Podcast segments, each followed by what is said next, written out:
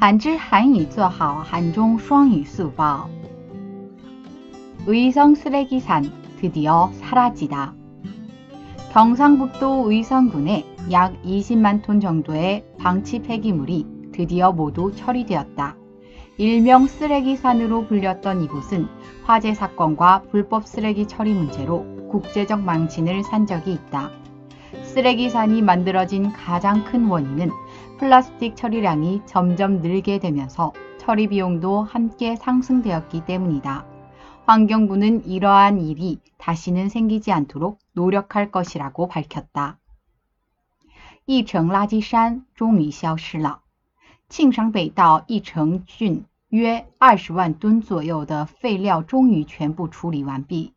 又名垃圾山的这个地方，曾因火灾事件和非法垃圾处理问题，在国际上丢尽了脸面。造成垃圾山的最大的原因是，随着饲料处理量越来越多，处理费用也随之上升。环境部门表示，以后将努力防止类似事件再次发生。韩语资讯尽在韩知。